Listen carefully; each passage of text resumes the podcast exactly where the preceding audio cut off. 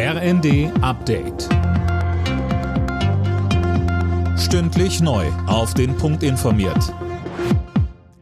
Ich bin Dirk Jostes. Guten Tag.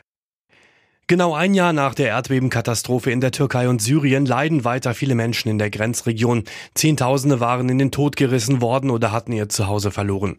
Weiter sind viele Hilfsorganisationen vor Ort, zum Beispiel der Dresdner Verein Arche Nova. Matthias Andersson von Arche Nova sagte uns.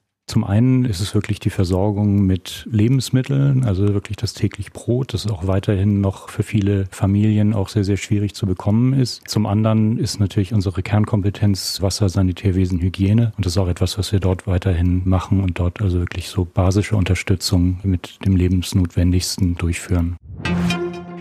Aus aller Welt kommen Genesungswünsche für den britischen König Charles. Gestern war bekannt geworden, dass der 75-jährige Krebs hat. US-Präsident Biden wünschte Charles alles Gute und Briten-Premier Sunak sagte, ich habe keinen Zweifel daran, dass er in kürzester Zeit wieder voll bei Kräften sein wird.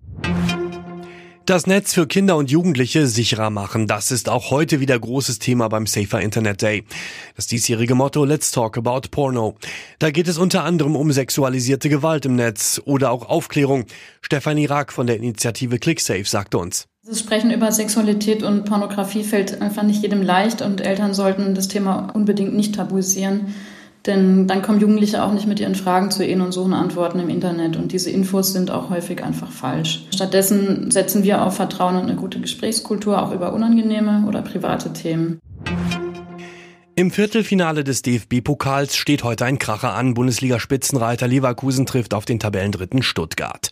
Mit Düsseldorf und Kaiserslautern stehen bereits zwei Halbfinalisten fest. Das letzte Ticket wird morgen vergeben im Duell von Saarbrücken und Gladbach. Alle Nachrichten auf rnd.de